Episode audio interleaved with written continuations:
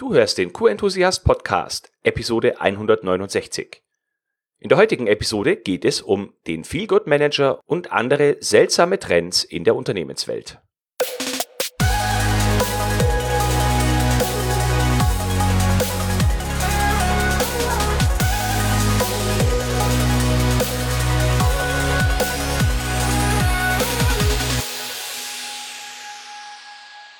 Ein enthusiastisches Hallo und willkommen zur ersten Podcast-Episode nach der Sommerpause 2021. Mein Name ist nach wie vor Florian Frankl und du hörst immer noch deinen Podcast mit der QM-Umsetzungsgarantie. Auch wenn Podcast und YouTube-Kanal eine kleine Sommerpause eingelegt haben, war ich auf LinkedIn nach wie vor fast täglich aktiv. In einem Beitrag der von mir sehr geschätzten Kollegin Almut Strate, die schon dreimal im Co-Enthusiast Podcast zu Gast war, ging es um den Feelgood Manager und dass sie diese Schaffung dieser neuen Stelle ganz arg dramatisch für Unternehmen findet und als eine weitere, in Anführungsstrichen, Möglichkeit im Unternehmen Unsicherheit und strukturelle Verwirrung zu stiften. Ich habe mich mit Almut über dieses und andere Themen lose ausgetauscht und wir haben uns vor dem Meeting, es war ein Zoom-Meeting, dazu entschlossen, einfach die Aufnahme laufen zu lassen und mal zu sehen, was dabei herauskommt. Es ist auf jeden Fall eine Episode geworden, bei der du dir selbst eine Meinung darüber bilden solltest, ob du so neu geschaffene Titel wie Feelgood Manager, Sustainable Problem Solver, Customer Happiness Manager oder solcherlei Dinge, ob du die gut findest oder ob auch du der Meinung bist, dass man sie kritisch betrachten sollte und dass deren Funktionsweise eigentlich Bestandteil der Aufgaben vieler Menschen im Unternehmen und nicht einer übergeordneten, vielleicht sogar Stabstelle sein sollte. Wie immer kannst du mir gerne deine Meinung per E-Mail mitteilen. Meine E-Mail-Adresse dazu ist florian.frankel.q-enthusiast.de und wenn du mir schon einmal eine Nachricht geschickt hast, dann weißt du, dass ich in aller Regel sehr zeitnah darauf antworte. Schon mal vorab, vielen Dank für dein Feedback. So, Almut ist eine sehr erfahrene Qualitätsmanagementberaterin, Auditorin und bald zweifache Buchautorin. Ich schätze sie sehr als Kollegin und in früheren Episoden haben wir über das im Aktenschrank schlafende Unternehmensleitbild gesprochen und darüber, warum Qualitätsmanager in Unternehmen häufig scheitern. Heute geht es wie gesagt um die Rolle der Feelgood Manager und jetzt starten wir direkt rein in das Gespräch mit Almut Strate. Weil der hat ja für ja. Nachdenken gesorgt, auch bei mir. Und ich habe ja. mir gedacht, ja, Feelgood Manager ist aber doch nicht der einzige äh, Begriff, der da so in, in eine Richtung führt, wo eigentlich andere Kompetenzen liegen sollten oder die man eigentlich für sich nicht brauchen sollte. Sag doch mal kurz, warum, warum hat dich das so abgestoßen, der Begriff? Also, ähm, ich, ich, ich muss erstmal, ich muss erstmal ähm, ein bisschen ausholen. Ja, klar. Und zwar hat es was damit zu tun, dass ich weiß, dass es, wenn es Gesundheitsmanagement im Betrieb gibt, das genauso Quatsch ist. Also da wird verzweifelt versucht, eine gute Stimmung äh, aufzubauen oder einen gesunden Betrieb aufzubauen und es wird nicht als integriert ins System gesehen, sondern da macht jemand Angebote für, weiß ich nicht, Yoga in der Mittagspause oder irgend sowas. Mhm. Wenn, wenn es mir aber gar nicht gut geht in, den, in dem Unternehmen, wenn mein Chef ein blöder Mensch ist, wenn ich mich sowieso schon ärgere, dann interessiert mich das nicht, sondern dann verbringe ich meine Zeit so, wie ich sie für richtig halte. Mhm. Und dann sind ganz oft Unternehmen beleidigt, dass die Mitarbeiter das Angebot nicht annehmen. Ja. So, also aus der Ecke heraus habe ich gedacht, oh nee, jetzt ist schon wieder so irgendwas. Mhm. Ähm, ein viel gut Manager, der dafür sorgt und nachfragt, ob es allen auch gut geht. Also so. Ich, ich sag's mal jetzt erstmal ganz platt. Ja, und du siehst es eigentlich schon als originäre Führungsaufgabe, dass die feststellen, ob es ihren Leuten gut geht. Also erstmal hat es etwas mit, mit Strukturen zu tun, mit Kultur zu tun, mit Führungskräften zu tun, mit dem, was Menschen für eine Sinnhaftigkeit im Unternehmen erleben und für eine Authentizität und Glaubwürdigkeit und Wahrhaftigkeit und was immer du möchtest. Da brauche ich keinen viel Gutmanager, der, und das ist jetzt für mich das Dramatische an der Sache, sozusagen losgelöst von allen anderen vor sich hin wurstelt. und Ja. nochmal eine Ebene schafft, die nicht, die nicht wirklich integriert. Also etwas ist, wo ich sage, wenn ich ein Total Quality Management habe, Hm? dann brauche ich keine Funktionsstelle eines Feel-Good-Managers.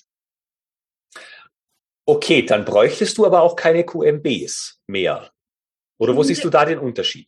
Das liegt, der, der QMB hat, wenn es gut ist, eine interne Rolle, die komplett anders gestaltet ist, nämlich die des internen Beraters, die des internen Organisationsentwicklers. Okay, und da sind jetzt, ich habe ja noch zwei weitere Begriffe hier, Customer Happiness Manager und äh, Client Success Manager eingetragen oder äh, reingeschrieben. Und Ja. der Thomas hat dann ja noch den Sustainable Problem Solving Manager. Und da war der sehr bee- beleidigt, dass, dass ich das nicht wollte. ja,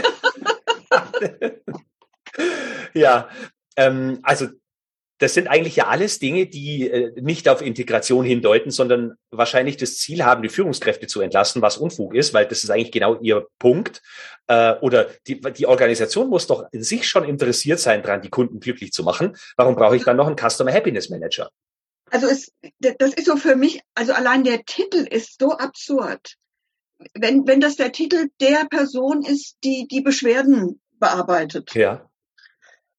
Okay, dann muss die aber gut trainiert sein, Ja. damit sie wirklich den glücklichen Kunden aus einer Beschwerde macht. Das könnte sein, das ist dann so ähnlich wie der Facility Manager. Einfach ein Titel für irgendeine banale Aufgabe. Ja. Wie würdest du das sehen, wenn du jetzt als Kunde von irgend oder als Kundin von äh, einer Firma angerufen wirst, du sagst, hallo Frau Strath, ich bin Ihr Customer Happiness Manager und wollte mal fragen, wie ging es Ihnen denn mit der letzten Bestellung? Was würdest du dir da denken? Also es klingt schon irgendwie, oder? Ja, natürlich klingt es, aber wie alle Anglizismen ähm, ist es so etwas, so etwas Hochstapelndes. Hm. Und ich, ich mag diese amerikanisierte Chaka-Chaka-Mentalität nicht so wirklich. Mhm. Also ich habe heute aktuell genau so ein Problem. Eigentlich sollte ab heute, sollte ich ab heute eine neue Küche äh, bekommen. Oh Also- ja. Vorbereitet, baulich vorbereitet, um dann nächste Woche wirklich den Einbau zu vollziehen. Ja. Der Handwerker kam einfach nicht. Ach komm. Und jetzt hast du eine kritische Kundin par excellence vor dir. Und da hätte mich auch noch so ein netter junger Mensch, egal ob männlich oder weiblich, mit dem Happy gerade mal gern haben können. Ja. Ja, dann willst du nur ernst genommen werden und dein Problem gelöst bekommen. So ist es. Mhm. Mhm. Und das Problem hätte man am besten dadurch gelöst, dass die Person einfach kommt, weil alles, was danach passieren kann, ist ja nur die zweitbeste Variante. So ist es. Mhm. Also ich, ich finde ich finde diese Anglizismen, ähm, sie, sie können, also sie sind sehr viel Luft und sie bieten ganz oft Ja. nicht das, was sie versuchen zu vermitteln. Und wenn wir jetzt mal versuchen, den richtigen Ansatz rauszukramen, wie müssten die Firmen das dann anpacken? ich, ich brauche keine noch, noch eine weitere Funktionsstelle, sondern ich muss am Bewusstsein der Mitarbeitenden und der Führungskräfte arbeiten. Fehlt das Bewusstsein dann schon ganz oben bei denen, die solche Funktionen Ja. überhaupt in ihre, also die dann Stellenprofil kreieren und sagen, das muss das Organigramm? Ja, unbedingt, weil, weil sie, weil sie nicht hinkriegen, dass es eine, also dass es ursprünglich ihre eigene Aufgabe ist, für ein gutes Gefühl im Unternehmen zu sorgen. Mhm. Und dazu gehören halt, dazu gehören halt keine, ähm, ich sage jetzt mal Apfelschalen und netten Angebote, sondern dazu gehören passende und gute Strukturen und Prozesse. Ja, Und natürlich eine, auch, auch ein- eine Kommunikation, die, ähm, ja, die viel, viel Offenheit zeigt. ja. Ja, man sieht halt wahrscheinlich dann auch, dass in diesen Bereichen äh, die, es keine klare Zielsetzung gibt, an der sich die Leute halt auch entlanghangeln können. So Ein sieht's Ziel aus. für dieses Feel Good, also so kulturelles äh, Erstreben. so sieht's aus. Und das heißt, ich übergebe jemanden ein Stück Verantwortung, der gar nicht verantwortlich ist und auch nicht sein kann. Mhm. Der Feel-Good-Manager, und ich bleibe mal jetzt bei diesem Begriff, kann nicht für das Wohlgefühl, und das wäre die deutsche Übersetzung, für das Wohlgefühl im Unternehmen zuständig sein. Der kann da nicht für verantwortlich, es geht gar nicht. Mhm. Also von daher ist es schon per se Nonsens. Ja. Ja gut, was wird passieren? Es, es, fängt die, es fängt die Person an zu wursteln, kriegt vielleicht sogar ein bisschen Budget für, was weiß ich, äh, Massage liegen oder sowas? Ich weiß es nicht. Vielleicht, vielleicht geht es tatsächlich um Mitarbeiterzufriedenheit. Aber was will er tun? Also die Mitarbeiter beklagen sich über eine Führungskraft. Die Mitarbeiter beklagen sich über stolpernde Prozesse. Die Mitarbeiter beklagen sich darüber, dass ihre äh, Vorschläge nicht angenommen werden. Was will er tun? Ich stelle mir erstmal die Frage, ob das überhaupt Themen sind, mit denen man zu dieser Person gehen würde. Ich glaube, das sind eher andere Sachen. Du hast vorhin hier mal äh, äh also Obst oder oder der, gratis Kaffee oder so. Äh, ich glaube nicht, dass es strukturelle Probleme sind, äh, mit denen der oder die Person belästigt wird. Glaube ich fast kommt, nicht. Genau, und jetzt kommt genau das Gleiche, was auch bei, den, bei diesem Gesundheitsmanagement im Betrieb stattfindet. Wenn es mir nicht gut geht im Betrieb, könnte sich Ihre Äpfel gerade sonst wohin stecken. Ja. Mhm. Also verstehst du, das, ja. das, das reißt es nicht raus. Also wenn ich einen doofen Vorgesetzten habe oder alle diese anderen Probleme, dann interessiert mich der Apfel nicht. Ja, und Oder wenn eine Firma nicht in der Lage ist, dass sie in den, innerhalb der Führungsriege dafür sorgen, dass sie feststellen, wo liegen Probleme und dass sie dann halt die Schale mit den Äpfeln aufstellen, dann ist auch traurig irgendwie. Eben. Ja. Eben. Das ist so, so am Symptom ähm, herumgedoktert, also ein Pflaster auf irgendwas gelegt und geglaubt, also das ist jedenfalls meine Einschätzung, geglaubt, damit könne man etwas rausreißen, verbessern oder ähm, eine Einzigartigkeit als Arbeitgeber darstellen oder so. Ja. Das, für, für mich ist das wirklich, weil, weil es verkompliziert alles. Also es macht das System ja nicht einfacher, sondern jetzt ist noch jemand da, der sich um irgendein Wohlbefinden kümmert.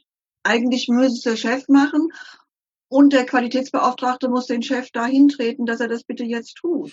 Ja, das ist schön, dass du das so sagst. In meinem Kopf geht gerade was vor, wo ich mir denke, wenn ein Mitarbeiter zu mir kommt in, in, im Einzelgespräch und sagt, Florian, ich habe ein Problem. Ich bräuchte einen Tisch, der höhenverstellbar ist, weil ich habe Rückenschmerzen. Äh, dann sage ich jetzt in Zukunft, nee, habe ich kein Budget, gibt's doch einen Feel-Good-Manager, geh doch dahin. Ja, super, oder? Ist ja dramatisch, oder? Ja, und dann gibt es noch den, den Arbeitsschutzbeauftragten, der eigentlich dafür zuständig wäre und ähm, den Hygienebeauftragten und welcher Beauftragte auch immer noch. Ja. Und das, also ich für mich verkompliziert ist das und macht immer noch weitere Strukturpfade auf, die immer noch mehr zerteilen, als dass es zusammengeführt wird. Das war so mein erster Gedanke. Es, es wird immer, immer kleinschrittiger, als dass es zusammenführt. Ja, ja. Da hast du auch recht. Und, und die, alle die verschiedenen Beauftragten müssen ja auch irgendwie miteinander kommunizieren. Ja, tun die meistens wahrscheinlich nicht. Korrekt. Hm. Ja. Ja, wenn man es von der Seite sieht, stimmt das absolut. Also ich äh, habe das jetzt äh, gar nicht so in der Tragweite, also ein bisschen schon, aber nicht in der Tragweite gesehen, wie du das äh, jetzt beschrieben hast.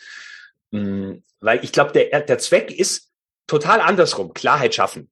Dass leidige Thema von den Leuten wegbringen, die sich um vermeintlich wichtigere Dinge kümmern sollen. Dabei sind es nicht wichtigere Dinge. Ähm, und dadurch macht man es eher komplizierter als einfach, statt äh, genau. die Verantwortung, wie du es gesagt hast, dorthin zu geben, wo sie hingehört. Genau nicht mal nur bei den Führungskräften, ich, ich sage immer die Führungskräfte, sondern ja auch, ich meine, wenn es im Unternehmen gut gehen soll den Leuten, dann hilft ja jede einzelne Person auch dabei mit, eine gute Kultur zu schaffen. Man sagt immer, wir haben keine gute Firmenkultur, aber letztlich bin ich ja Teil dieser Kultur. Ja, nur, also das ist in der Tat System ähm, theoretisch, also Organisationssystem theoretisch total spannend. Du hast Strukturen, die diese Kultur mit unterstützen. Und da kannst du als Einzelner so gut wie nichts machen, weil du als Einzelner wirst absorbiert von der bestehenden Kultur und dann wirst du Teil davon oder du gehst. Das ist tatsächlich so. Mhm. Also das ist total spannend. Ähm, also nur an Menschen ähm, äh, zu arbeiten und an deren Bewusstsein hilft nicht, eine Kultur zu verändern. Mhm sondern ich muss Strukturen verändern, die ermöglichen, dass Menschen Fragen stellen, andere Kommunikationswege nutzen, ähm, äh, Prozesse einfacher gestaltet werden, Vertrauen äh, in, in menschliche Leistung gesetzt wird und nicht kleinschrittige, Detail, detaillierte, detaillierteste Prozessschritte aufgeschrieben werden, ja. damit, damit ja jeder Bescheid weiß, obwohl du eine Ausbildung als als ähm, Molkerei-Experte hast, kriegst du noch detailliert alle möglichen Schritte aufgelistet. Ja. Nur diese Strukturen schafft ja auch ein Mensch. Die schafft ja jetzt auch keine Correct. künstliche Intelligenz. Also ich bleib dabei, dass, dass, dass man schon einen gewissen Einfluss auch drauf hat. Ich meine, wenn natürlich die ganze andere Umwelt es anders sehen will, aber manchmal hat man ja das Gefühl, dass diese, diese, diese Kulturen, die man selber als schlecht empfindet, das ist ja irgendwie gefühlt passiv passiert. Im Vorbeilaufen hat sich es so ist es. Und zwar, und, und genau so ist es. Und zwar das, was informell, also was nicht festgeschrieben ist, das ist das, was sozusagen das Unterbewusstsein einer Organisation ist. Hm. Und das wird nochmal manifestiert durch bestimmte festgeschriebene Strukturen. Hm. Und deswegen ist es so schwierig, das zu verändern. Und die Menschen, die da drin sind, da, da, die schlittern sozusagen wirklich schleichend da rein und so wie es bei einem Menschen ganz schwierig ist, etwas zu verändern, ist es bei einer Organisation dann eben auch. Die, da, da taucht jetzt eine Frage bei mir auf, weil ich bin ja so jemand, der gerne auch mal was ausprobiert, ohne dass er andere Leute vorher fragt. Also ich mhm. äh, bitte dann eher um Verzeihung als um Erlaubnis. Mhm. Ähm, geht es dann leichter, wenn man da bewusst eine Regel bricht, um zu zeigen, dann funktioniert es besser? Genau, also das, das ist so die Krux, ne? Ähm, das Spannungsfeld zwischen ähm, loyaler Regelbeachtung und ähm, den heimlichen Le Regelbrüchen, die passieren, weil jeder weiß, dass es totaler Nonsens ist und dass es viel besser läuft, wenn ich diese Regel gar nicht beachte. Mhm. Ähm, da hast du wirklich das, das Beispiel in der Branche Pflege absolut. Also die mhm. brechen andauernd Regeln, sonst würde der Betrieb gar nicht funktionieren. Mhm. Ähm, und das andere ist, ähm, sozusagen im Experiment diese Regel nicht einzuhalten und auf Reaktionen zu warten, um dann zu sagen, hm, Entschuldigung, ich habe es mal versucht und es ist tatsächlich gelungen. Wir gucken uns jetzt mal an, warum es geling gelingen konnte. Ja. Ja.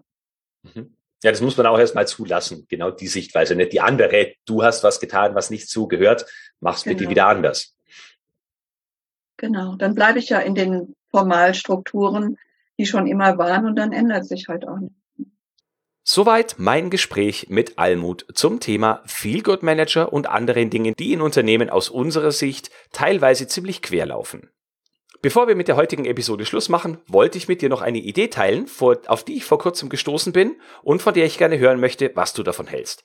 Du weißt ja, dass ich seit ähm, Juni den sogenannten Quality Success Workshop anbiete. Ein 10-Wochen-Workshop, wo ich Menschen erkläre, wie sie Qualitätsmanagement-Vorgaben und Methoden im Unternehmen praktisch einsetzen und umsetzen. Dazu habe ich bereits sehr gutes Feedback bekommen und die Reaktionen und Ergebnisse der ersten Teilnehmenden sind vielversprechend, ganz abgesehen davon, dass mir die zweimal wöchentlichen Coaching-Calls unglaublich viel Spaß machen. Ich habe mich dazu entschlossen, eine Qualitätsmanagement-Ausbildung ins Leben zu rufen. Und zwar möchte ich sie Qualitätsmanagement-Praktiker nennen oder im Englischen Quality Management Practitioner. Worum soll es gehen? In einer solchen Ausbildung lernen die Teilnehmenden die Qualitätsmanagement-Grundlagen, auch die persönlichen Grundlagen, die es braucht, um erfolgreich im Qualitätsmanagement zu sein, aber eben auch, wie die Themen praktisch im eigenen Unternehmen umzusetzen sind. Die Ausbildung wird, wie der aktuelle Quality Success Workshop auch, online stattfinden und es gibt am Ende ein Zertifikat. Natürlich nach einer erfolgreich abgelegten Abschlussprüfung. Was möchte ich damit erreichen? Aus meiner Sicht ist es schade, dass viele Qualitätsmanagerinnen und Qualitätsmanager die Erfahrung machen, dass sie nach der Ausbildung zum Qualitätsmanager oder Qualitätsmanagement-Fachkraft oder Qualitätsmanagement-Beauftragten, gibt es ja Dinge wie Sand am Meer heutzutage, eigentlich erst anfangen zu lernen, die Erfahrung im Unternehmen zu machen, an ihre Grenzen stoßen, wenn ähm, Abteilungsleiterkollegen oder Mitarbeiter aus anderen Abteilungen nicht das tun, was das QM von ihnen erwartet. Oder wenn gar das Wort QM fällt, Menschen mit den Augen rollen und eigentlich von uns und unserer Arbeit nichts wissen wollen. Ich finde das sehr schade Und das aber aus den Köpfen der Menschen in den Unternehmen rauszubekommen und auch aus den Köpfen der Qualitätsmanagerinnen und Qualitätsmanager rauszubekommen, dass das überhaupt gar nicht so sein muss, das kostet Zeit, Aufwand und Nerven und ich finde, das kannst du dir vom Fleck weg ersparen, wenn Qualitätsmanagerinnen und Qualitätsmanager das mit der Vermittlung der Qualitätsmanagement Grundlagen von der Pike auf lernen. Die eigenen Ideen findet man immer ganz besonders großartig. Deswegen stelle ich diese Idee jetzt hier im Podcast einfach mal zur Diskussion und mich würde wirklich deine Meinung dazu interessieren. Schreib mir einfach einen ganz kurzen Kommentar per E-Mail, was du davon hältst. Gerne auch auf LinkedIn, wenn wir da schon verbunden sind. Falls nicht, verbinde dich dort gern mit mir. Ich bin gespannt auf die Reaktionen und werde natürlich diese Reaktionen hier auch im Podcast vorstellen, damit du erfährst, ob es mit dieser Idee weitergeht oder ob ich die einzige Person war, die von dieser Idee begeistert ist. Das soll es jetzt für heute gewesen sein. In der nächsten Episode besprechen wir ein weiteres kontroverses Thema. Es wird nämlich um nichts weniger als die Zukunft des Qualitätsmanagements gehen und ob uns das Ende des Qualitätsmanagements kurz bevorsteht. Ich hoffe, du bist auch dann wieder mit am Start. Ich schicke dir enthusiastische Grüße und denk immer daran, Qualität braucht kluge Köpfe. So wie dich.